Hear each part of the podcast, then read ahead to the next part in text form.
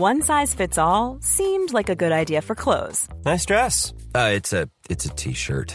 Until you tried it on. Same goes for your healthcare. That's why United Healthcare offers a variety of flexible, budget friendly coverage for medical, vision, dental, and more. So, whether you're between jobs, coming off a parent's plan, or even missed open enrollment, you can find the plan that fits you best. Find out more about United Healthcare coverage at uh1.com. That's uh1.com.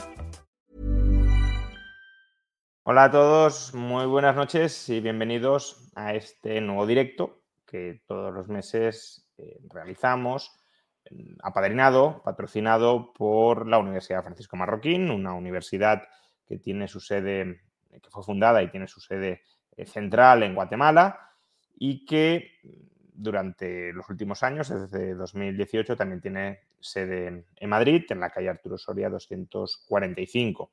Eh, si queréis obtener más información sobre la universidad, de la que algunos formamos parte, pues podéis pinchar en el enlace que encontráis en la descripción del vídeo y ahí hallaréis más información sobre los grados y posgrados que ofrecen y que podéis cursar presencialmente los españoles que viváis en, Madrid. Y bueno, pues eh, la misión de la Universidad Francisco Marroquín es promover una sociedad de individuos libres y responsables. Y como parte de esa misión, eh, pues cada mes eh, como una pequeña parte de esa misión, hay que decir, pero cada mes en este canal realizamos entrevistas que nos ayuden a, entender el funcionamiento de las sociedades libres y en qué momento se haya pues las distintas sociedades de nuestro entorno, eh, si van evolucionando o van avanzando hacia una mayor libertad o van retrocediendo. Y una sociedad muy relevante a estudiar en términos de cómo evoluciona su libertad porque ha sido durante décadas un ejemplo para toda Iberoamérica y que durante los últimos años descarriló, no sabemos si del todo o en parte, pero descarriló, es la sociedad chilena. Y pese a que, como digo, durante los últimos años descarriló, parece que en los últimos meses está intentando volver a encarrilarse. Eh, en el pasado mes de septiembre se rechazó un proyecto de nueva constitución que socavaba el Estado de Derecho y hace unos días se celebraron elecciones para el Consejo Constitucional y se conformaron unas mayorías que de alguna manera parece parecería que invitan a un cierto optimismo con respecto al nuevo texto que puede emerger y que reemplace al, texto constitucional vigente. Y para hablar sobre todo esto, si hay motivos para el optimismo o si no los hay, cómo es posible que en tan pocos años la sociedad chilena haya dado tantos cambios de abrazar el consenso constitucional actual o constitución actual a rechazarla radicalmente y querer reemplazarla por algo muy distinto a ahora mismo pues rechazar, eh, oponerse a, esas ansias de cambio y de revolución constitucional eh, de, los últimos años y volver a una posición pues más mm, razonable en términos de respeto constitucional a las libertades individuales. Para hablar de todo esto, hemos traído a dos investigadores de Faro UDD, eh, centro al que también yo mismo estoy adscrito. Uno de ellos es eh, Felipe Svenberg. Eh, ¿Qué tal, Felipe? Muy buenas noches desde España. Felipe es investigador adscrito a FARUDD y, y además profesor de filosofía. Muy buenas noches, Juan Ramón. Muchas gracias por la invitación. Felipe ya estuvo, por cierto, hace unos meses en este canal. Comentamos las razones que se podían esconder detrás de, ese rechazo del pasado mes de septiembre, si invitaban o no al optimismo y bueno, pues eh, luego le preguntaré si, si, en ese momento cabía vislumbrar una situación como la actual o no, si, si, la situación ha seguido mejorando o si, o si no, o si ya en ese momento pues ya estábamos donde había que estar. Y eh, el siguiente eh, investigador de FARUDD con el que vamos a hablar es Miguel Ángel Fernández, que a su vez es investigador en ciencia política. ¿Qué tal, Miguel Ángel? Hola Juan Ramón, mucho gusto estar contigo, todos quienes nos acompañan hoy día. Buenas noches en España, buenas tardes acá en Chile todavía. Pues buenas noches en España y buenas tardes desde luego en Chile, que seguro que también hay ahora mismo muchos chilenos siguiéndonos. Bueno, para quienes no sepan en qué contexto o en qué situación estamos ahora mismo, aunque lo he intentado resumir, pero si podéis, antes de empezar, mm, sintetizar muy brevemente eh, por qué esta entrevista es importante o por qué se produce en un momento especialmente significativo que ha ocurrido recientemente en Chile para que eh, coloquemos ahora mismo el foco de atención, pues os lo agradecería y a partir de ahí ya empezamos a reflexionar. Vale, bueno, comienzo yo si Miguel Ángel no tiene inconveniente. Bueno, a ver, lo que ocurre es que estamos en medio de una discusión constitucional que ha tenido eh, unos giros eh, en la trama que son realmente incluso desconcertantes tal vez para un eh, observador externo, porque el proceso constitucional que se abrió eh, con ocasión del estallido, del así llamado estallido social, como probablemente ya saben también los auditores, eh, en un primer momento, em, con ocasión de la elección de convencionales, ¿cierto? Resultó en la elección de una convención en la que la izquierda, eh, y no únicamente la izquierda socialdemócrata, sino que la izquierda más dura, la izquierda más extrema, obtuvo una eh, amplísima mayoría que le permitió básicamente eh, prescindir del voto de la derecha eh, para acordar el texto que en su momento propusieron. Sin embargo, esa propuesta, como lo conversamos en, su momento, ¿cierto? Y como ya probablemente todos saben, fue rechazada también por una amplísima mayoría, Y ahora estamos en la situación exactamente inversa. Es decir, ahora los la conformación del Consejo eh, permite a la derecha eh, prescindir completamente de eh, los votos de la izquierda. Es decir, los consejeros de izquierda están en la misma situación en que se encontraban los convencionales de derecha en la oportunidad anterior. Entonces hemos tenido un giro de 180 grados, que como digo puede resultar incluso desconcertante, no solo para los auditores de España, sino para los mismos eh, auditores aquí en Chile. Y mm, Miguel Ángel, ¿a qué atribuyes este giro tan, tan radical que, ha descrito Felipe, ¿no? de, poseer la izquierda una mayoría constituyente que le permitió hacer la constitución, redactar el borrador de constitución, que le venían ganas sin tener ninguna, ninguna consideración las opiniones de la derecha, a haber pasado a, la situación absolutamente inversa, donde la derecha y además no cualquier derecha, sino sobre todo la voz cantante la lleva una nueva derecha que ni siquiera quería proceso constituyente. No estamos hablando de una derecha eh, templadita con respecto al proceso constituyente que dijera, bueno, lo que había llegado de la izquierda pues no estaba del todo bien, se puede mejorar. No, no, era una nueva derecha que decía, es que no hace falta un proceso constituyente, nos hemos metido en esto eh, por, por, arribismo político de algunos, por prejuicios ideológicos de algunos, eh, por, por haber incendiado las calles y haber roto el consenso constitucional, pero no habría sido deseable llegar aquí. entonces, ¿por qué se ha dado este cambio tan, tan radical? Fíjate que si uno lee a los comentaristas y analistas políticos están a decir la hipótesis del péndulo, que yo creo que significa que eh, hay una volatilidad en el votante chileno que va de un lado hacia otro, sin dirección en el fondo, sin un correlato entre elecciones y yo quiero decirte que eso es falso. Eso es lo primero. ¿Por qué? Primero hay un tema del engaño de los porcentajes, que a todos nos pasa. Cuando uno mira el plebiscito de entrada del 2020, ve 78 al apruebo y 2 al rechazo y uno ve el plebiscito de salida y ve 62 al rechazo, 38 al apruebo. Pero detrás de eso, no solamente hay dos momentos políticos muy distintos, con dos gobiernos a la cabeza muy distintos, sino que aparte hay un cambio de sistema electoral en Chile. El plebiscito de entrada fue con voto, inscripción automática y voto voluntario, y el de salida fue con eh, votación obligatoria. Y cuando uno ve las magnitudes de apoyo electoral, el apruebo de entrada sacó 4.8 millones, 4.8 millones, eh, el apruebo salía, o sea, 5.8 millones y el apruebo salía saca 4.8 millones. O sea, hay un millón de votantes que se le van, asumiendo que todo se mantiene igual.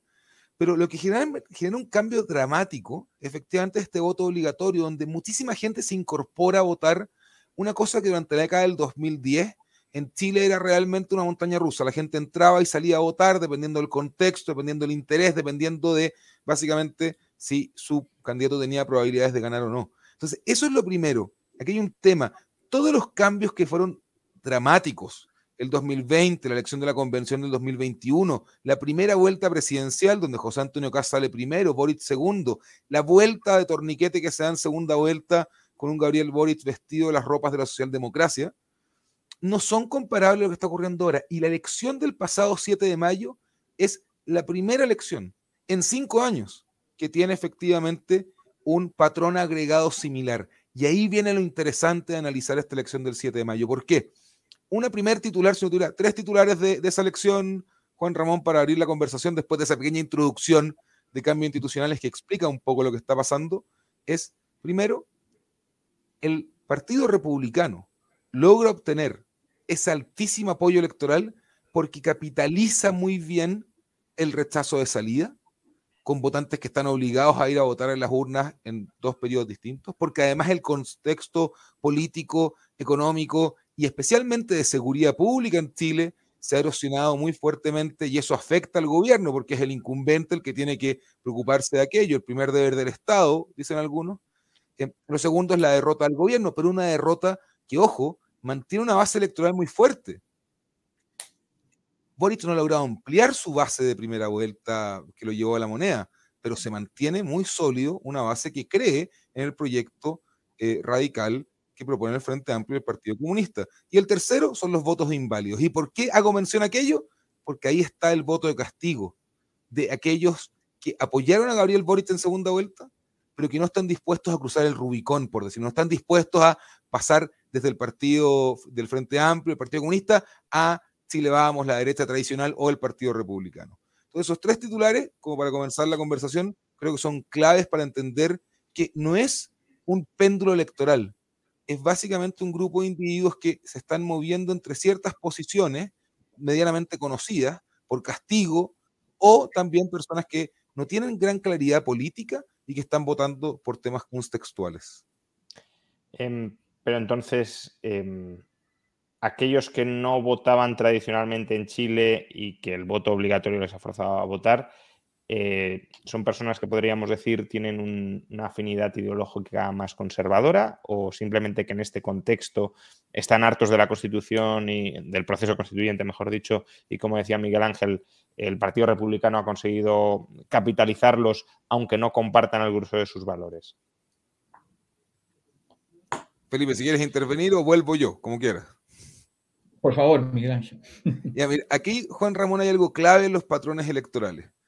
El, gran apoyo electoral del Partido Republicano se debe a una convergencia de dos factores. Primero, que lograron emular lo que hizo la centro derecha popular de finales del 90 y principios del 2000 en Chile, que les iba muy bien en las comunas más vulnerables del país y muy bien en las comunas eh, más, eh, con mayor riqueza del país. Una relación en forma de U, le llama uno en ciencia política.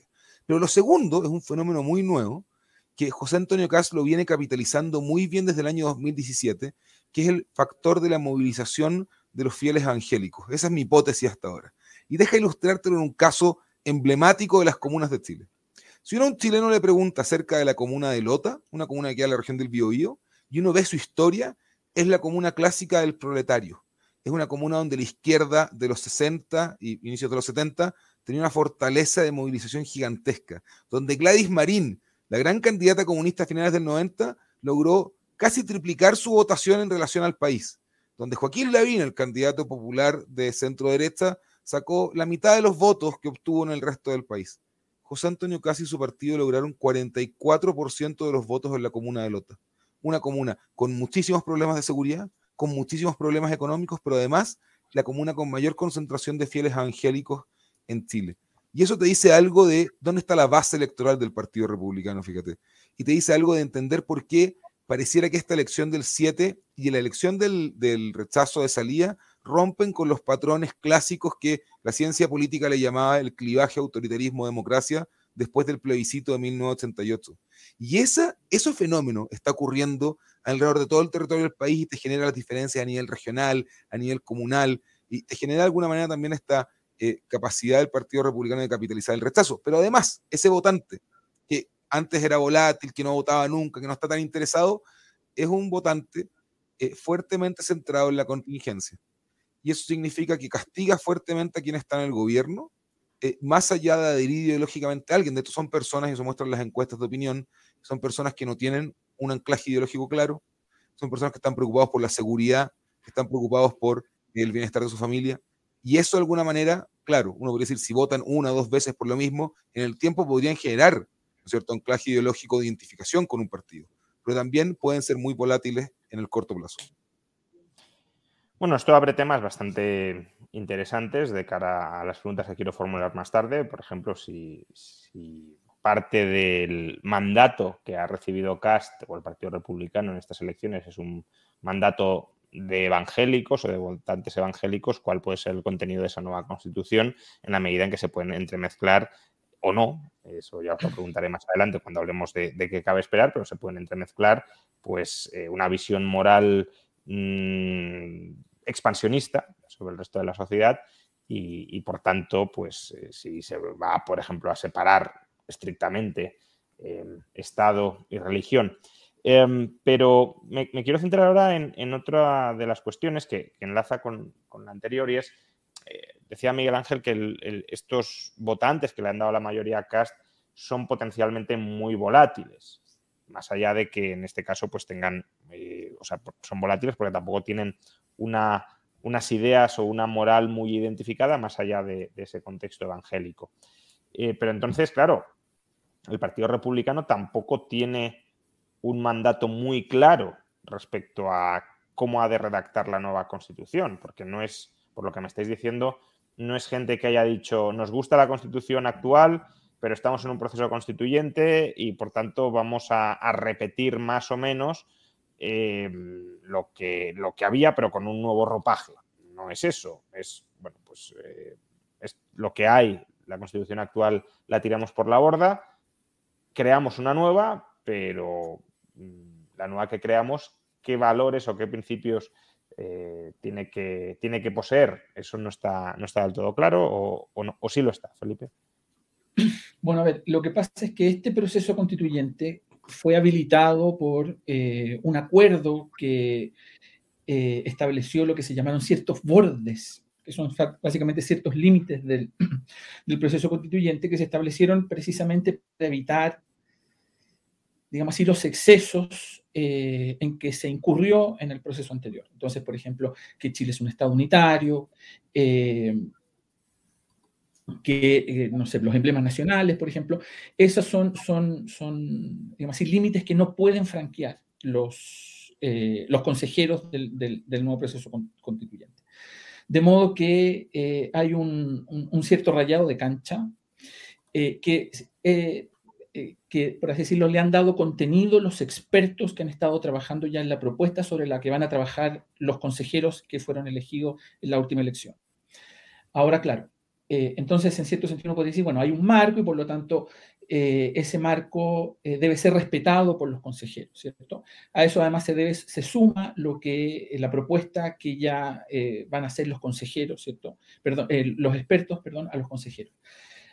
Ahora, por una parte es cierto que eh, dado eh, el porcentaje que sacó la derecha y la, nueva derecha eh, de consejeros, ¿cierto? Ellos podrían, digamos así, desentenderse de la propuesta que les vayan a hacer los expertos y, por lo tanto, modificar libremente, por así decirlo, el contenido de esas propuestas. aunque no así, no sucede lo mismo con los así llamados bordes. Entonces hay un, hay un rayado de cancha. Eh, pero a ver, yo diría que eh, más allá de eso, eh, el Partido Republicano, dada, dada la posición en que quedó en el Consejo, ahora se ve enfrentado, por así decirlo, la responsabilidad de que este proyecto constituyente, por mucho que ellos quieran tener la misma constitución, se ven enfrentados a la responsabilidad de que de, jugar un rol en este proceso constituyente que no sea eh, puramente, eh, digamos así, obstructivo, sino que al mismo tiempo sea constructivo. Porque es muy diferente estar en una posición minoritaria eh, por la cual tú puedes, por ejemplo, en el Congreso, si tú tienes solamente dos diputados o tres o, muy pocos, ¿cierto? Votar de modo testimonial y estar constantemente, por así decirlo, denunciando aquello que te parece mal, a cuando tú ya eres mayoría, ¿cierto? O al menos tienes un porcentaje importante, de modo que puedes bloquear las decisiones, eh, porque ahora sobre ti recae una responsabilidad. De modo que... Eh, por una parte, eh, el Partido Republicano, y yo creo que han dado algunas muestras de eso, ¿cierto? Eh, han tenido que empezar a ordenarse, han tenido que empezar a afrontar esto de otra manera, porque ahora, digamos, si a ellos no les puede pasar lo mismo que a la convención, ellos, aunque no quieran un nuevo proceso constituyente, yo creo que sería un fracaso para ellos si esta, este proyecto, aunque no lo quieran, fuera eh, rechazado por un 60%, digamos. Eh, de modo que yo creo que eh, ellos tienen que empeñarse, todos en realidad, ¿cierto? Pero ellos en particular, que no querían este proceso, ya que participaron de él, tienen que empeñarse en hacer algo razonable. Y yo creo que eso le va a suponer algunas dificultades y probablemente varias decepciones para muchos de los adherentes del Partido Republicano ahora hablamos de qué podemos considerar razonable eh, dentro de esa nueva mm. constitución, pero mencionabas, Felipe, que hay 12 eh, bordes o 12 bases que eh, el Consejo no puede tocar, ¿no? que han sido ya acordadas y que eso se mantiene tal cual. Em, ¿Puedes, tanto tú o Miguel Ángel, mm, decirnos algunos ejemplos de, de esos 12 bordes y en qué medida condicionan de una manera muy muy rígida el desarrollo de la Constitución, de la nueva Constitución, porque, bueno, eh, como ahora mencionaréis, pues estamos ante principios muy generales o, bases muy generales em, que, bueno, en todas las constituciones están y que en sí mismos a lo mejor no tienen demasiado contenido, no son más eh, significantes, muy formales, con un, que un significado muy, muy, claro. Em, pero o por decirlo de otra manera, con esas 12 bases que ya son inmodificables, ¿sería posible reproducir algo así como la constitución vigente o no? Bueno, ese, ese, eh, a ver, yo creo que la manzana de la discordia de esas 12 bases se encuentra básicamente en el Estado Social de Derecho, porque en esas bases lo que se declara es que Chile es un Estado eh, social y democrático de derecho. Y em, parte, eso ya se ha visto, digamos así, también en la discusión de los expertos, ¿cierto? Eh, obviamente la gente que es más cercana a la izquierda o de izquierda o de extrema izquierda interpreta Estado Social de Derecho de un modo que resulta incompatible con la provisión de los derechos sociales en un mercado.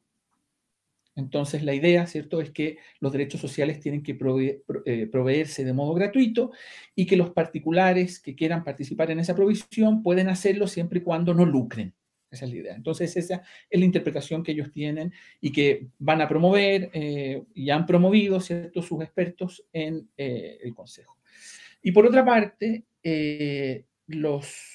eh, consejeros de derecha, y también que es lo que han hecho los expertos de derecha, es interpretar el Estado social y democrático de un modo que resulta concordante, digamos así, con la subsidiariedad. Porque en términos generales uno podría decir, bueno, el modelo de la constitución del 80 más o menos, se ajusta a, lo que uno podría identificar como el ordoliberalismo. Entonces, eh, la pregunta, yo creo que ese es el nudo o, lo que eh, va a ser probablemente el punto de mayor disputa al interior de la Constitución, porque también lo ha sido al interior de, o entre los expertos. Entonces, si acaso el Estado Social y Democrático de Derecho eh, se interpreta de un modo que permita la provisión, la, provisión de mercado o a través del mercado de los fines sociales, y que se pueda ofertar eh, servicios de salud, que se puedan ofertar servicios educacionales, bueno, y así con los que uno considere que son derechos sociales o no, o no. Yo diría que ese es el eh, principal punto de discordia. ¿Y eso quién, quién lo tiene que decidir? Quiero decir, si hay un conflicto entre las 12 bases y el desarrollo de las mismas que haga el Consejo Constitucional quien, quien determina que el desarrollo de alguna manera va más allá de esos 12 principios o en cambio tiene encaje en los mismos. Un comité hay un comité de admisibilidad que tiene que resolver las controversias que se susciten a propósito del sentido y alcance, por así decirlo, de las normas que sean aprobadas por los, por ¿Y ese, ¿Y ese comité de admisibilidad eh, está compuesto por...? Eh, bueno, los distintos partidos propusieron miembros y, digamos, su composición es bastante, digamos así, equilibrada. Repartidos entre eh, juristas de derecha y de izquierda. Bueno, no todos son juristas en realidad, hay gente que es economista, ¿cierto? Pero, pero, o no, ahí son todos juristas, ¿no? Si mal no recuerdo, Miguel Ángel, ahí son todos juristas. Sí, en la Comisión Técnica de Admisibilidad son todos juristas, en el Comité de Expertos donde hay más variedad. ahí hay, economistas, sí. Fíjate que ahí, Juan Ramón, hay una cosa clave que son los quórums. ¿Y por qué fue tan aplastante la derrota para las fuerzas del oficialismo o las fuerzas de izquierda en Chile? Porque para llegar a ese comité técnico de admisibilidad, tú tienes que tener un quinto de los miembros del consejo, o sea, básicamente algo así, un, quinto de 50, ¿no es cierto? O dos, o dos quintos de los miembros de la comisión experta, que son 24. O sea, la clave aquí es que ese punto de tensión del que hablaba Felipe, del Estado Social y Democrático de Derecho y su interpretación, que en verdad va a ser la interpretación lo que va a estar puesta en tela de juicio, va a realzar el rol de dos órganos que se creían y a ser bastante secundarios. Uno, el Comité Técnico de Admisibilidad, y dos, nuevamente, la Comisión Experta porque el oficialismo, la izquierda chilena, tiene efectivamente dos quintos de los miembros de esa comisión porque está partida en 50-50. Entonces va a tomar la dinámica política del Consejo Constitucional en un plazo muy corto, cinco meses, va a tomar una relevancia inusitada estos dos técnicos que, estos dos órganos que estaban llamados a ser más técnicos, más apartados de, de la bulla. Y que hay un tema para la gente que nos escucha que fue clave. Cuando fue el resultado del 7 de mayo, pasaron dos o tres días en que la comisión experta no pudo sesionar, que tenían que llegar a acuerdo, porque hay un tema de incentivo. Si yo pongo la provisión eh, público y privada en salud, por ejemplo, en el texto constitucional, aprobado por la comisión experta, ¿cuál es el problema? Le vas a dar la legitimidad a la, la mayoría del bloque de esta nueva derecha más la derecha tradicional para justificar, oye, si lo hicieron, lo hizo el comité de expertos. Entonces le quitas el punto estratégico comunicacional a la izquierda.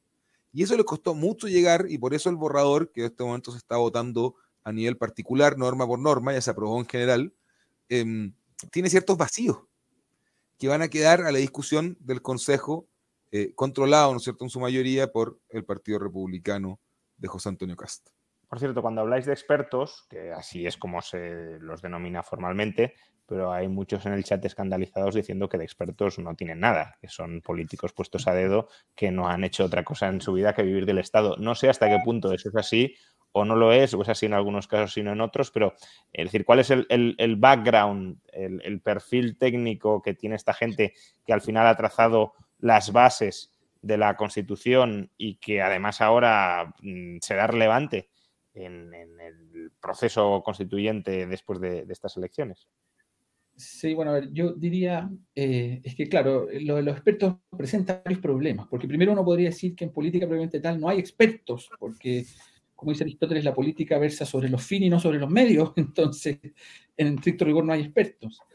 Luego, en la convención anterior había expertos, y había varios expertos, había profesores de Derecho Constitucional muy importantes en Chile que, han, que, lideraron la, la, discusión eh, y promovieron el, campo, el, cambio continental durante muchos años. Entonces hubo expertos también. Entonces el problema es, ¿qué es un experto o qué sería un experto? Y eh, claro, eh, los expertos están formados, hay juristas, pero hay otra gente que no es jurista, hay gente que no es académica, hay gente que... Entonces, claro, efectivamente, eso suscitó muchas discusiones, pero yo llegué a la razón por la cual eh, se decidió esto de los expertos fue precisamente para evitar, eh, digamos así, el desmadre en la discusión que se suscitó en la convención pasada. Eh, pero evidentemente es, por otra parte, es, es imposible también esperar de los expertos. Los expertos tienen afinidades ideológicas, por lo tanto, imposible esperar de ellos una suerte de ¿cómo decirlo?, de equidistancia respecto de todas las discusiones y de todos los problemas que en realidad no existe y que en cierto sentido es absurdo esperar de la política, que es una discusión de en, en, ese comité de expertos, el Partido Republicano tiene que un representante. Tiene uno, tiene un experto. Eh, lo cual, pues, no está muy alineado ¿no? con, con lo que ahora mismo se ha votado en el Consejo Constitucional. Eh, por tanto, bueno, aquí va a haber un, choque entre esa base general de la Constitución y eh, probablemente lo que el Consejo Constitucional quiera eh, sacar adelante. Em, pero ¿qué intentará sacar adelante ese Consejo Constitucional? Es decir, dentro de las posibilidades que tiene, que las fronteras no están del todo claras, porque si hay conflicto, ya, habéis explicado que, irá al, comité de admisibilidad y por tanto habrá que determinar si vamos por un lado o por otro, pero dentro de las posibilidades relativamente elásticas que puede tener, eh, ¿qué va a intentar hacer el Partido Republicano? Eh, o sea, primero el Partido Republicano y luego el Partido Republicano en alianza con la derecha tradicional chilena, porque tampoco el Partido Republicano por sí solo puede hacer nada, salvo bloquear eh, como mucho el, Consejo Constitucional. Antes Felipe decía que sería un fracaso que el Partido Republicano se implicara y que luego fracasara en un rechazo este texto constitucional y que por eso tiene que hacer algo razonable. Pero ¿qué va a entender el Partido Republicano como razonable? Porque, claro, razonable se puede entender como algo de consenso, de consenso incluso con la extrema izquierda, o razonable puede ser algo fruto de la razón, es decir, que si la extrema izquierda es irracional, no la tenemos en cuenta y tratamos de ofrecer a los chilenos algo que preserve su libertad y sus derechos fundamentales, no, no, buscar una ensalada o una, eh, eh, una fusión con las ideas de, la extrema izquierda. ¿no? Entonces, eh, ¿qué creéis que va a hacer el Partido Republicano o qué va a intentar hacer? A ver, bueno, eh, ¿comienzo yo o, Bueno, Mira, comienzo yo. Dale tú la parte importante y después voy a la lógica política, Felipe, creo que. vale, vale. A ver, por una parte, yo, el, yo diría que una constitución razonable es una constitución que no, no tiene que ser particularmente original. Es una constitución que, digamos así, se alinea más o menos con la tradición constitucional chilena, establece lo que típicamente establece una constitución, que no hacía la convención anterior, por cierto, o, sea, una vez, por ejemplo, separación, un sistema republicano, con eh, una nítida separación de, poderes, ciertos sistemas de peso contra peso, eh, básicamente la consagración de la igualdad formal, eh, cosas por el estilo, y yo creo que el Partido Republicano en eso, en eso o, con eso no tiene problemas. De hecho, el Partido Republicano, una de las cosas que eh, más eh, impugnó, por así decirlo, el proceso anterior fueron los escaños reservados, la representación eh, corporativa, por así decirlo, de grupos, etc. yo creo que en, ese sentido, yo creo que el riesgo o el problema o la decepción para mucha gente va a estar más bien primero con las expectativas que pueda tener respecto de eh, digamos así, por ejemplo, temas como el aborto, eh, o que puedan esperar que el Partido Republicano eh, defienda, digamos así, ciertas cuestiones aquí llamadas valóricas, o ciertas cuestiones morales de un modo muy, digamos intransigente. Y la otra cuestión tiene que ver nuevamente con la cuestión de la provisión de mercado. ¿no? ahora bien, yo creo que en toda esta discusión no hay que perder de vista que, claro, hay un sector de la izquierda que tiene una visión instrumental de la Constitución, porque en el fondo ellos, eh, ellos están embarcados en un proyecto revolucionario. Eh, y para efectos de la realización de ese proyecto revolucionario, una constitución estándar como la que yo estoy describiendo no, no, no es útil, no les sirve. Por eso, digamos así, eh, en varios países latinoamericanos lo primero que han propuesto eh, los gobiernos de extrema izquierda al llegar al gobierno es precisamente abrir un proceso constituyente, abrir una asamblea constituyente, porque, digamos así, una democracia representativa, ¿cierto?, con representación formal, etcétera, a la larga eh, impide la consumación de esos proyectos revolucionarios. Entonces, hay una parte de la izquierda que tiene una visión instrumental de la Constitución y que solo van a estar contentos en la medida en que la Constitución que se proponga o que se apruebe sea la que ellos quieren. Entonces, esto va a depender, el éxito de esto, porque ojo que en el fondo yo, yo, yo creo que al Partido Republicano le basta participar de la propuesta de una constitución razonable en los términos que he indicado eh, antes. Si esa, esa constitución luego se rechaza, yo creo que el Partido Republicano, si ha participado de, esa, de la confección de esa constitución, no va a tener nada de qué avergonzarse, por así decirlo. Eh, pero en el fondo el tema constitucional no se va a cerrar hasta que, eh, digamos así, eh, la, la izquierda. Even on a budget, quality is non-negotiable. That's why Quince is the place to score high-end essentials at 50 to 80% less than similar brands. Get your hands on buttery soft cashmere sweaters from just 60 bucks, Italian leather jackets, and so much more. And the best part about Quince, they exclusively partner with factories committed to safe, ethical, and responsible manufacturing. Elevate your style without the elevated price tag with Quince. Go to quince.com slash upgrade for free shipping and 365-day returns. A lot can happen in three years, like a chatbot may be your new best friend. But what won't change? Needing health insurance. United Healthcare Tri-Term Medical Plans, underwritten by Golden Rule Insurance Company, offer flexible, budget-friendly coverage that lasts nearly three years in some states. Learn more at uh1.com. Many of us have those stubborn pounds that seem impossible to lose, no matter how good we eat or how hard we work out. My solution is PlushCare. PlushCare is a leading telehealth provider with doctors who are there for you day and night to partner with you in your weight loss journey. They can prescribe FDA-approved weight loss medications like Wagovi and Zepbound for those who qualify. Plus, they accept most insurance plans. To get started, visit plushcare.com slash weight loss. That's plushcare.com slash weight loss.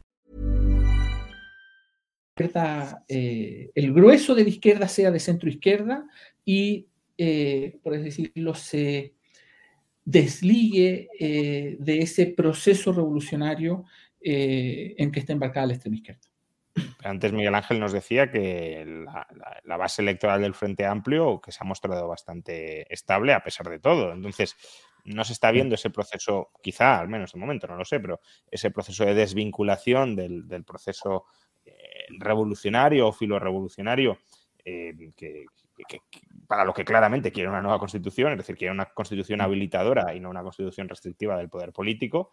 Eh, um, con lo cual, mm, ¿cuál va a ser la estrategia política? ¿no? Del, repito un poco la, la, la pregunta a raíz de, de, de, todas estas reflexiones. ¿Cuál va a ser la, la, estrategia política de los republicanos? Si apostar de alguna manera por diluir sus propias ideas y sus propios principios para llegar a un acuerdo con la izquierda, que, como dice Felipe, no les va a valer ese acuerdo porque lo que quieren es lo que quieren y no eh, algo que sea aceptable por el Partido Republicano, salvo que también se eche al monte revolucionario, que no parece que sea el caso, o... Mmm, en cierto modo, hacer lo mismo que hizo la izquierda con la derecha en el anterior proceso constituyente de obviar a los consejeros de izquierda e intentar llegar ellos a un acuerdo, aunque no lo acepten los de izquierdas, porque en cualquier caso, si lo aceptan ahora, será con la boca chica para mmm, tratar de saltárselo y, y, y, si no lo aceptan, pues nuevamente, pues hasta que no obtengan, como decíais, esa constitución que no, que no restringe nada, sino que solo habilita, pues tampoco estarán conformes. Entonces, ¿cuál creéis que será ahí la, la estrategia del Partido Republicano? Fíjate que lo primero ahí, Juan Ramón, es que hay que mirar lo que ocurrió en la convención pasada. Porque la lógica que hizo que el proceso electoral de la lista del pueblo, que era esta izquierda extraparlamentaria, radical, fuera tan exitoso, fue también eh, la piedra que mató el proceso. Esa lógica de movilización identitaria que hizo la convención pasada fue su propia autodestrucción. Cuando comenzaron a hacer esta constitución maximalista que incorporaba cada elemento para dejar contento a cada grupo posible existente en el territorio que ellos mismos habrían creado y movilizado además, se generaba este problema de que ibas a tener un amigo por un enemigo. Y esa lógica generó este sesenta y tantos por ciento en un voto obligatorio, en el que estuvo obligada a tomar posición para rechazar el año 2022. Entonces, esa elección es muy importante para el Partido Republicano. Primero, ¿no es cierto? No, no caer en la lógica de movilización identitaria y que en su versión podría ser la movilización contextual en el fondo, para poder tener una constitución que tenga bordes y límites claros, que siga los principios de una democracia liberal, que tenga, ¿no cierto?, coherencia con el peso de la noche, como le decimos en Chile, que es básicamente la tradición cultural institucional del país. Y en ese sentido, eso puede permitirle nuevamente aunar la fuerza de esos dos tercios de chilenos que podrían votar a favor de un proyecto constitucional con las características que decía Felipe, eh, pero la lógica es que tienen que lograr aprobarla. ¿Y por qué? Los tiempos políticos electorales en Chile están tan cortos. Vamos a tener plebiscitos el día en diciembre, va a pasar el verano chileno, enero, febrero, y vamos a estar hablando de primarias para gobernadores regionales, alcaldes, concejales, toda la administración subnacional del país. Y eso va a pasar en octubre del próximo año y la carrera por la presidencia ya está desatada.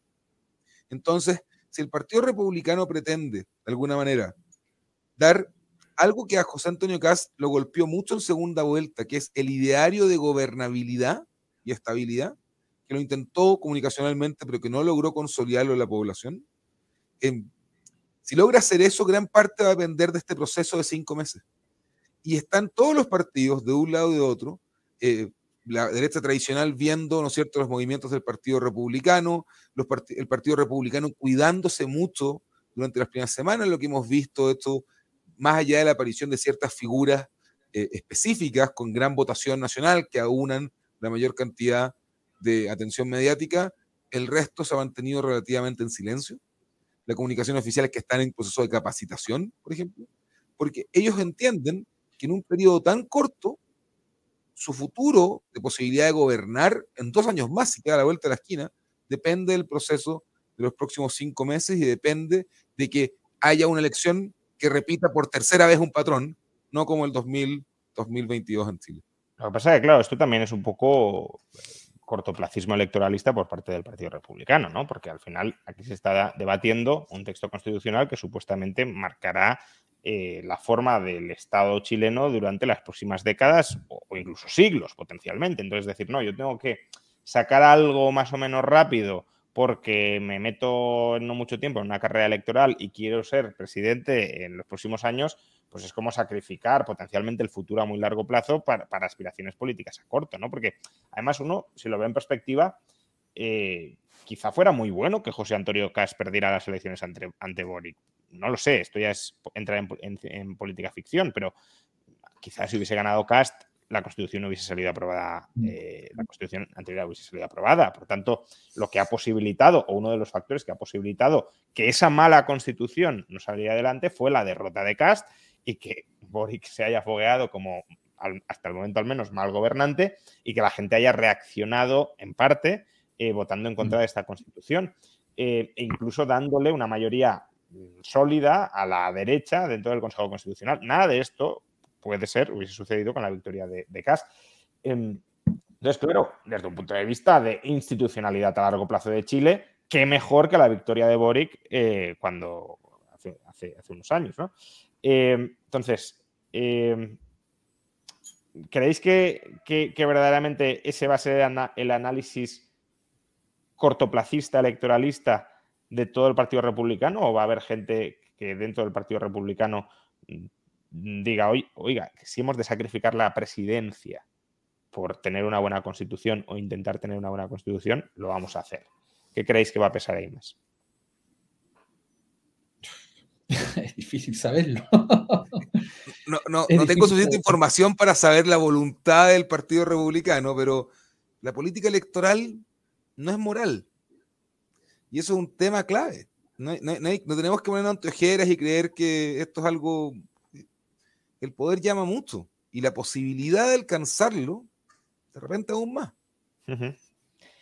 Em, sí, Felipe, adelante. Sí, no, yo diría que hay otra dificultad, que en el fondo, claro, el Partido Republicano como eh, no ha estado hasta ahora en esta situación en que es responsable o corresponsable del éxito de un proceso, eh, ha tenido a veces intervenciones o algunos de sus miembros intervenciones muy estridentes, eh, haciendo, eh, qué sé yo, no sé, pues, denunciando el globalismo, eh, a veces repitiendo teorías conspirativas respecto a tal y cual cosa, algunos en, redes sociales. Entonces, es difícil también saber la disciplina que va a tener, digamos así, sus miembros ahora confrontados con una situación como esta, entonces yo diría que es más bien algo que está por verse. Em, y para terminar con la postura del Partido Republicano, porque otra posibilidad, si realmente el Partido Republicano cree que no hace falta una nueva constitución o que las 12 bases que estáis mencionando son, mm, no todas, ¿eh? porque hay, bases con las que habéis dicho que coincide el Partido Republicano y coincide cualquier, casi cualquier persona eh, con dos, dos dedos de frente o que al menos no quiera entrar en un proceso revolucionario, pero eh, si hay alguna base que puede ser preocupante, conflictiva, en el sentido de que introduce elementos de ambigüedad que permitan eh, que el Estado desborde los derechos individuales, eh, el Partido Republicano no podría optar por, mm, de alguna manera, hacer frustrar este proceso.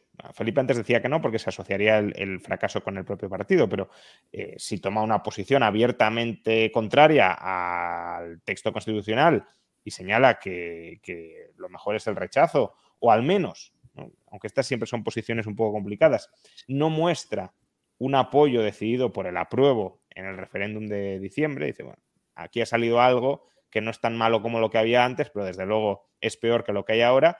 Em, mm, podría terminar descarrilando este proceso y que por tanto, esta segunda fase del proceso, y que por tanto, si descarrila, se diera definitivamente marcha atrás a todo el proceso constituyente, o si fracasa esta segunda vuelta o esta segunda fase, habrá una tercera hasta que consigamos tener una nueva constitución. Bueno, yo creo que no se puede descartar en absoluto que vuelva a ganar el rechazo. Eh, y de hecho ya hay gente, digamos así, tanto de extrema izquierda como gente del Partido Republicano que ya dicen que van a votar rechazo. Entonces, no se puede descartar en absoluto. Ahora, si vuelve a ganar el rechazo, eh, a ver, yo me imagino que esto llega hasta aquí, al menos en el sentido de volver a convocar una convención y de hacer un nuevo plebiscito. Y yo, yo creo que eh, ya la ciudadanía tiene un cansancio también del tema constitucional. Eh, la ciudadanía está más preocupada, como decía Miguel Ángel, de cuestiones contingentes, cuestiones como la seguridad, y probablemente eso también pesó mucho eh, en, el, en, el, voto de la elección de consejeros, como voto de castigo también al gobierno.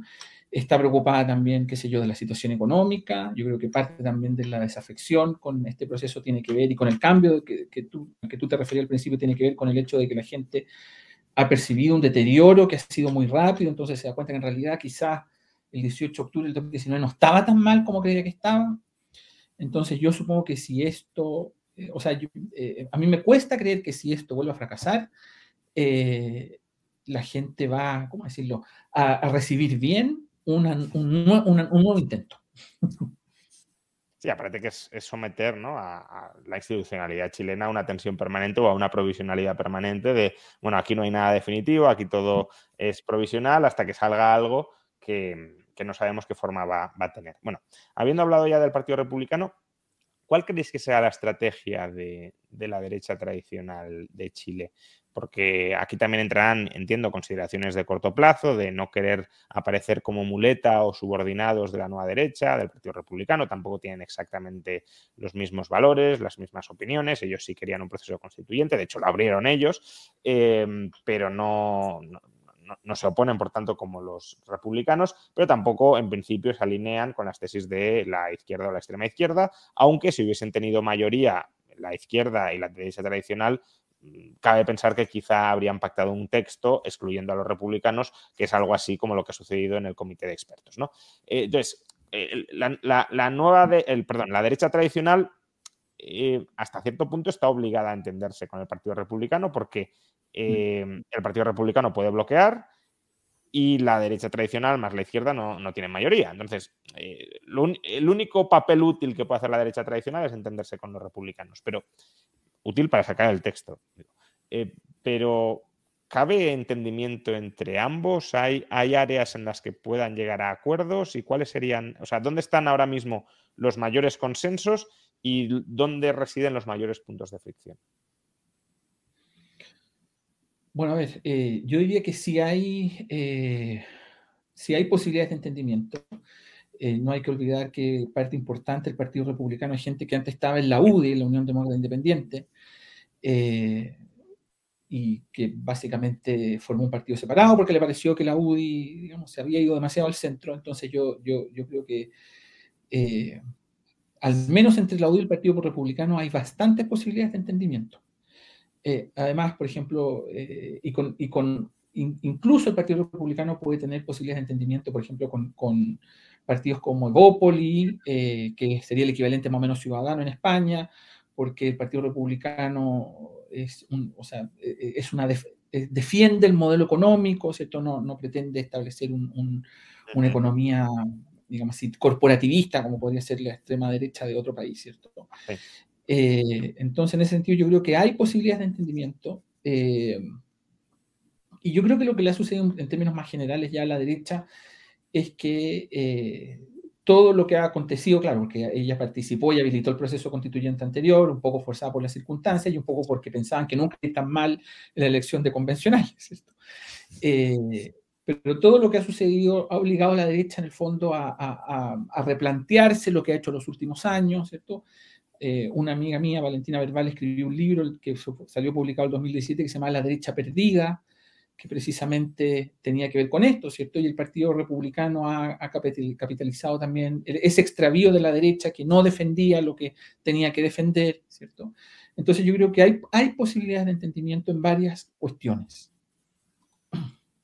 No sé si Miguel Ángel, tú querrás añadir algo. Sí, mira, ¿dónde están los principales puntos de fricción? Es decir, ¿por qué no se pone, o sea, desde fuera, ¿eh? no lo sé, a lo mejor no, pero tengo la sensación de que eh, el entendimiento con los republicanos es posible, pero no está hecho. Es decir, que, hay distancia y, que, cada uno va a hacer valer su, baza ideológica respectiva. Entonces, ¿dónde están los principales puntos de disenso o de potencial enfrentamiento? A ver, yo diría que las así llamadas cuestiones valóricas, eh, pero es que yo, eh, por ejemplo, el aborto, el matrimonio igualitario, quizás tal vez cuestiones con la inmigración, pero Sí, a ver, pero yo no creo que el Partido Republicano eh, pretendiera, por ejemplo, eh, eh, ofrecer una definición de familia en la Constitución, por ejemplo, por la cual empezar a hacer en adelante, si es que se aprueba la Constitución, por ejemplo, inconstitucional el matrimonio igualitario. Es que yo creo que si el Partido Republicano propone eso, va a perder, sencillamente va a perder, y yo creo que ellos son conscientes de esas cosas. Por eso, por ejemplo, uno de sus consejeros, el que tuvo mayor votación a nivel nacional, dijo que ellos no pretendían cambiar la situación con respecto al aborto. En Chile hay aborto en tres causales, ¿cierto? en fin. Eh, entonces, a mí me da la impresión que eh, eh, son conscientes de esas cuestiones. Después, yo diría también que el Partido Republicano también tiene una cuestión identitarista, pero claro, es una cuestión identitarista, digamos así, menos obvia, porque tiene que ver con la cuestión de Occidente y la defensa de una tradición cultural tal como ellos la entienden. Eh, entonces, eso pasa más desapercibido. Eh, yo creo que esos son los puntos de fricción. Mira, y el otro punto de fricción, Juan Ramón, es, sorry, siempre llevo agua a mi molino, pero es la competencia electoral que viene el próximo año. Sí, claro. eso también, por eso. La, centro derecha tradicional, hay un efecto centrífugo en el sistema de partidos tiene hoy en día. Cuando uno escucha, por ejemplo, Renovación Nacional, que era un partido el partido de Sebastián Piñera, un partido de centro derecha más ligado al centro, que intentó hace una década hacer una alianza con la democracia cristiana, para que haya un poco de, contexto. Decir que va a llamar un congreso ideológico para poder volver a sus raíces, que era ser de derecha, la, la, Nacional del 90, uno ve que está empujando el carro hacia eh, los polos de la distribución ideológica del país. y en ese sentido, Claro, es porque hay un efecto reemplazo. El, fenómeno republicano tiene mucho contextual, tiene esta variante nueva, eh, evangélica, pero también tiene un efecto reemplazo. Las grandes competencias que se dieron durante el 2021 en la municipal fueron comunas donde tradicionalmente la derecha tenía, la derecha tradicional, valga la redundancia, tenía mucha fortaleza. Y se va a abrir el apetito de un partido político y de agentes de partidos políticos por ver su propia supervivencia en el tiempo. Las elecciones municipales están al lado. Entonces, la derecha tradicional tiene dos opciones en el fondo. Va a tener una opción pública, que va a ser el puente, de alguna manera, de acuerdos entre el ala más socialdemócrata de lo que quedó del oficialismo, o sea, el Partido Socialista, ¿no es cierto? Eh, y, por otro lado, el Partido Republicano, y también intentar marcar diferencias mediáticas de estilo, diferencias de alguna manera, porque en las bases eh, ideológicas no tienen mucha diferencia. El sistema político chileno tiene, ese problema hoy en día, no tiene muchos partidos y no sabe diferenciarlos entre uno y otro. Tiene 21 partidos y el Frente Amplio, yo le digo Frente Amplio, pero son siete partidos interiores y casi nadie me puede decir la diferencia entre comunes iguales, por ejemplo, o entre Revolución Democrática y Convergencia Social. Y lo mismo va a pasar un poco en la derecha con este efecto centrífuga hacia la derecha. Porque hay un tema, y con esto cierro, que me quedo dando vuelta, ¿no es cierto? La estrategia dominante del Partido Republicano va a ser intentar hacer una constitución un poquito a la izquierda que la actual, que va a ser probablemente la interpretación del Estado Social y Democrático de Derecho. Porque bajo una lógica cortoplacista, ojo, si se rechaza ella, se legitima la constitución que yo nunca quise cambiar. Pero eso asume que el status quo es un equilibrio que se puede sostener a largo plazo. Y el problema ahí es que aunque hay agotamiento electoral, como decía Felipe, y es muy cierto, nada nos dice que volvamos a el 2013, donde la discusión constitucional pase a la discusión presidencial de nuevo en dos años más. El proceso chileno es bastante más largo que el 2020-2023. Entonces, y, y, el riesgo de caer en un loop, que aparte tiene un impacto sobre el desarrollo económico, sobre el bienestar de la población, sobre la consolidación institucional, es muy alto. Y esos son algunos factores que van a llevar a diferenciación estratégica de la derecha tradicional y esta derecha republicana nueva derecha. O sea, que crees que el análisis que va a hacer el Partido Republicano es que la opción menos mala es que salga aprobada una constitución ligeramente a la izquierda de la que hay hoy para sentar un nuevo consenso constitucional para las próximas décadas. Yo creo que esa es la opción más viable porque y que le permita llevar a cabo un plan de gobierno pensando en la fuerza de arrastre de, de, de, de este triunfo. La cuestión es cuánto a la izquierda, ¿no? Porque. Esa es la, la, pregu la, pregunta es cómo calibrar eso. Esto es como la curva la FER. No tengo idea en qué punto se maximiza crecimiento económico y recaudación, pero ahí está. ¿Y, ¿Y, cuál creéis? Porque esto liga con lo siguiente que os quería preguntar. ¿Cuál creéis que sea la estrategia de la izquierda? Eh, ¿Intentar llegar a acuerdos con la derecha cediendo mucho? Porque si no cede, será difícil que llegue a acuerdos o boicotear desde dentro y desde fuera de las instituciones el proceso para que fracase este, este nuevo texto constitucional, porque, claro, ellos también juegan con eso. Dicen, bueno, si tumbamos esto, lo que consolidamos, aunque sea por tres, cuatro, cinco o seis años, es la constitución que hay ahora. Entonces, ¿cuál es la opción menos mala para la izquierda en el corto medio plazo? Porque en el largo plazo luego os volveré a preguntar sobre esto, pero en el, largo plazo, al menos la, parte más extrema de la izquierda quiere un proceso revolucionario. Entonces, es, esa va a seguir siendo su estrategia. Pero en el corto medio plazo, claro, mmm, o llego a acuerdos cediendo mucho, o no llego, mmm, promuevo el rechazo, y si tengo éxito en el rechazo, consolido la constitución eh, del 80. Entonces, ¿qué va a pasar ahí? yo digo, es muy difícil saber. es, que, es que el problema es que acá hay una generación, sobre todo gente joven, que no creía en la democracia de los acuerdos, que durante 10 años, eh, desde antes del 2019, por lo tanto, desde el 2011 al menos, eh, denostó, por así decirlo, los últimos 30 años por los acuerdos, que eso eh, era una falsa forma de democracia, entonces, eh, el problema es que esta gente, en el fondo, está aprendiendo a gobernar ahora y recién en el último tiempo ha tenido derrotas electorales. Entonces, eh, lamentablemente, un poco la evolución política del país va al compás de la maduración que esta misma gente está experimentando ahora. Eh, entonces hay gente que no cree en los acuerdos o que recién está empezando a entender la importancia de los acuerdos y después yo creo que hay gente ahí que, sencillamente, como dices, tú nunca vas eh, le importa más, eh, hacer una, tener una posición testimonial eh, y gente que después nunca va a aceptar una constitución que no, por ejemplo, yo la gente del Partido Comunista nunca va a aceptar una constitución que no sea una constitución con lo que ellos puedan hacer algo parecido a lo que han hecho en Venezuela. Uh -huh.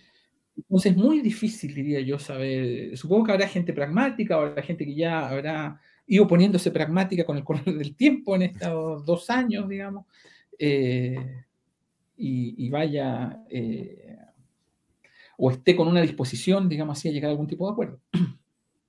Miguel Ángel, ¿cómo crees que también va a influir el proceso electoral que, que está en ciernes en, en, la estrategia constitucional de, de la izquierda?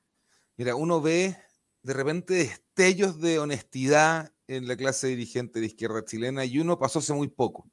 Una presidenta de un conocido partido, ¿no es cierto? Eh, eh, no sé si el socialista, el PPD, si me ayuda Felipe a la memoria, pero va y dice, bueno, si el gobierno se quiere quedar con ese 30%, con los monos peludos y ocupó una serie de epítetos, está bien ahí, pero eso no sirve para gobernar, dijo ella. Ah, duró, la honestidad, del PP, la honestidad le duró cuatro horas porque tuvo que salir a, a Natalia Pergentili, tuvo que salir a, a arrepentirse de sus dichos.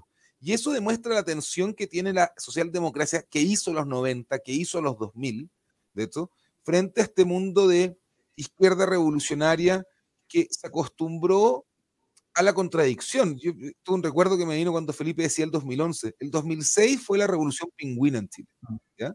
que fue el primer movimiento donde se demostró la fuerza de una izquierda que estaba siendo incubada en los liceos públicos del país. El eslogan, que yo creo que hoy en día estarían arrepentísimos, era Bachelet anda a lavar la loce. En vez de la loza, los platos, la loza era la ley orgánica constitucional de enseñanza. Hoy en día, imagino que eh, el feminismo lo, lo, condenaría aquello, ¿no es cierto? Que es un punto clave, porque estas contradicciones son parte del crecimiento de una izquierda jo joven que, presa de ideas del pasado, básicamente no encuentra su propio camino en un sistema democrático representativo. Y esa es la gran tensión que tiene. Y como decía Felipe, ¿van a madurar? Sí, la pregunta es si van a, madurar a tiempo o no. Eh, ¿No es cierto? Ese viejo dicho, los 20 unos de izquierda, los 30 eres de centro y los 40 eres de derecha, que se escucha aquí en Estados Unidos y en cualquier sociedad eh, normalmente en diferentes versiones ocurre.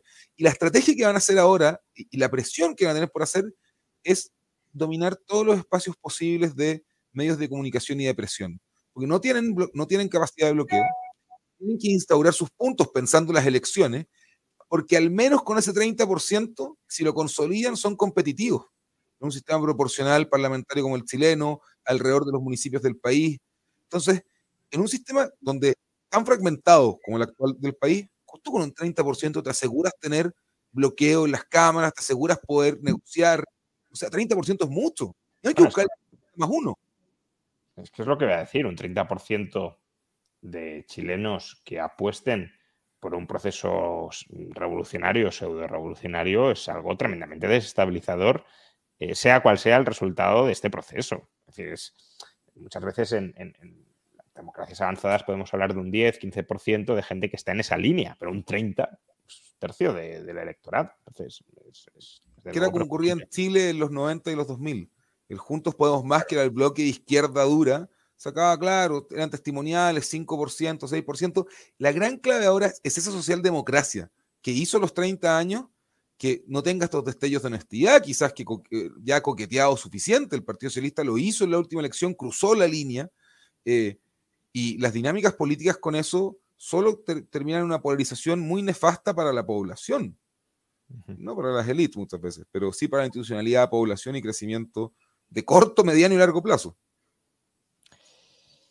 Bueno, pues por lo que contáis, eh, tanto el corto como el medio como el largo plazo de Chile es, bastante incierto, eh, porque el corto parecía que se despejaba un poco, pero esas 12 bases que restringen eh, bastante lo que pueda hacer el Consejo Constitucional y que además pueden interpretarse de un modo, o podrían llegar a interpretarse de un modo muy restrictivo para restarle mucho margen de maniobra al Consejo Constitucional, es una amenaza. También el cortoplacismo electoral de todos los partidos y, por tanto, cómo colocan sus intereses electorales próximos en estas negociaciones constitucionales puede hacer que el texto que salga no sea, desde luego, el más adecuado para Chile durante los próximos, eh, las próximas décadas. A medio plazo, pues mmm, si, si, no sale aprobada una nueva constitución, se consolidará la que hay, que yo creo que habría sido lo ideal desde un principio, no romper el Consejo Constitucional que existía respecto al texto actual, pero que, como decís, se ha roto hasta cierto punto ese Consejo Constitucional y es muy difícil que se pueda restablecer. Por tanto, se entraría en una eh, situación de provisionalidad institucional. Formalmente no habría un proceso constituyente, pero todo el mundo sabría que en cualquier momento se puede iniciar otro. Y a largo, pues claro, si, si ese 30% revolucionario, filo revolucionario de chilenos no, no cambia de parecer, pues es que eso te, desestabiliza cualquier, cualquier sociedad. Pero hecho este, este breve resumen de, de, muchas de las cosas que habéis contado, eh, para ir ya, ya terminando, eh, primero, ¿esperabais en septiembre, después del rechazo, una situación, un resultado como el que tenemos ahora mismo o, o, en ningún caso hubieseis imaginado algo así? Yo no tanto. Yo, yo tampoco. No, no y, tanto. Brutalmente honesto, no. Mm. Y este resultado, porque al final si no lo esperabais, hace revisar vuestras expectativas. Esperabais algo por una información que teníais, ahora nos ha dado ese algo, por lo tanto habrá que revisar esos previos que os han llevado a esa, os llevaron a, esa conclusión. Em, ahora que estáis revisando, por tanto, la, información, el análisis que, hicisteis de la sociedad chilena, ¿sois más optimistas o más pesimistas respecto al futuro, pese a todo lo que he dicho antes, que de lo que lo erais en septiembre? Yo debo decir lo siguiente, como yo estuve tan pesimista en algún momento, yo ahora puedo decir que soy menos pesimista. yo creo que en el fondo, con el rechazo del 4 de septiembre, nosotros nos salvamos, digamos así, de caer al abismo. Entonces, en comparación con eso, probablemente casi lo que venga por delante es, eh, mejor, digamos, bueno. claro, pero eh, tampoco estoy optimista. Yo creo que efectivamente vienen años de mucha incertidumbre. Yo no creo que esto se cierre ahora ya, o sea, ojalá sea el caso. Eh, entonces, yo diría que estoy en una situación de más o menos consuelo, Estoy cierto consuelo gracias a la victoria y el rechazo el 4 de septiembre. Esa es mi, situación. Eh, Miguel Ángel. Yo voy a ser un poco más optimista que Felipe. ¿eh? Para, para cambiar tono. Pero sí, se ve difícil los años de Chile por delante. O sea, la gente está agotada y aparte hay un agotamiento de la política brutal. O sea, ya le, tenías un problema de desilusión, de deslegitimación, deslegitimización, como se dice, pero aparte eso ahora es agobio. Y, y, y que la política esté tan lejana a la gente frente a un voto obligatorio, frente al desanclaje de los partidos, frente a la fragmentación, deja tierra fértil para ciertos fenómenos que la historia latinoamericana ha sabido contar muy bien, ¿no es cierto? Que es el populismo. Entonces, por un lado, hay un poco de optimismo porque si el proceso este se lleva a buen puerto, puede que tengamos 40 años de estabilidad institucional. Si es que en las urnas se repite aquello y las estrategias para los políticos, para los actores, son volver al centro, a la izquierda, y dejar al Partido Comunista en su 8%, que está muy contento, y déjenlo ahí. Em, básicamente, está muy contento, se le fue muy bien históricamente para Chile. Pero la pregunta en el mediano plazo es más difícil, porque seguimos con estas dinámicas y en verdad parte Chile tiene recursos naturales, tiene capital humano, tiene infraestructura como para que un populismo entre y desate su mochila de artilugios retóricos y de gasto público. Entonces, ese es el gran riesgo que veo en este momento. Eh, nosotros tierra fértil para vino, en este momento podría ser tierra fértil también para la historia latinoamericana. Pero Miguel bueno, pues, tú que ser más optimista que yo. Soy más optimista que tú, esto, Felipe. Pero siempre con, siempre con precaución. La, prudencia obliga. Sí, no, sobre todo en las, en las circunstancias actuales y después de lo que hemos vivido o lo que habéis vivido y otros hemos observado en Chile durante los últimos años hay que ser prudente porque parece que puede pasar cualquier cosa y por tanto análisis a corto, a medio y a largo plazo desde luego muy, muy complicados de, hacer. Pero bueno, diríamos que ahora al menos hay una oportunidad de hacer las cosas moderadamente bien. Eso es lo que parecía que no, no estaba en el proceso constituyente o en la primera etapa del proceso constituyente anterior. Muchas gracias, Felipe. Muchas gracias, eh, Miguel Ángel, investigadores asociados a, Faro UDD en Chile. Eh, yo también, pero ellos son los invitados eh, de hoy. muchas gracias por, acompañarnos en esta entrevista. Muchas gracias por, desgranar muchos de los detalles de la que fue, sin duda, la noticia del mes en Chile y en gran parte también en, Occidente o al menos en el área hispanoamericana, porque Chile pues, ha sido durante los últimos años un modelo de estabilidad institucional para la región y esperemos que siga dando ese ejemplo, porque si cayera Chile, pues ya teniendo Iberoamérica la tendencia, bueno, América y España, ¿eh? España por otras causas eh, no termina de hacerlo, aunque también ha estado muy cerca, pero eh, teniendo Iberoamérica esa tentación, esa pulsión, esa inclinación populista, si el buen ejemplo que había hasta la fecha también cae, pues ya se, se desarma todo, todo el tinglado. ¿no? muchas gracias por acompañarnos y muchas gracias por, arrojar luz. Muchas gracias por la invitación y un saludo a la, audiencia. Repito las palabras. Muchas gracias por la invitación, Juan Ramón. Pues nada, eh, supongo que en diciembre o en enero os volveré a llamar para valorar eh, lo que haya salido de ese, de ese nuevo referéndum. Muy bien. Muchas gracias y hasta otra. Un abrazo. Y a todos los demás, pues muchas gracias por acompañarnos en esta hora de, entrevista, entrevista que, como sabéis, ha sido apadrinada, impulsada, lo hace cada mes la Universidad Francisco Marroquín, universidad que fue fundada en Guatemala, año 1971, que en el año 2018 abrió su sede en Madrid. Y respecto a la sede en Madrid, si queréis consultar más información, lo podéis hacer en el enlace que aparece en la caja de comentarios, en la caja de descripción de, este vídeo y que aparecerá, para quienes no lo veáis en directo, como comentario destacado en, este, en este vídeo. Muchas gracias a todos. Nos vemos el mes que viene con otro vídeo, otra entrevista eh, impulsada por la Universidad Francisco Marroquín y nos veremos también durante algún día de los que quedan de mayo porque tenemos todavía pendiente la tertulia macroeconómica de este mes. Muchas gracias y hasta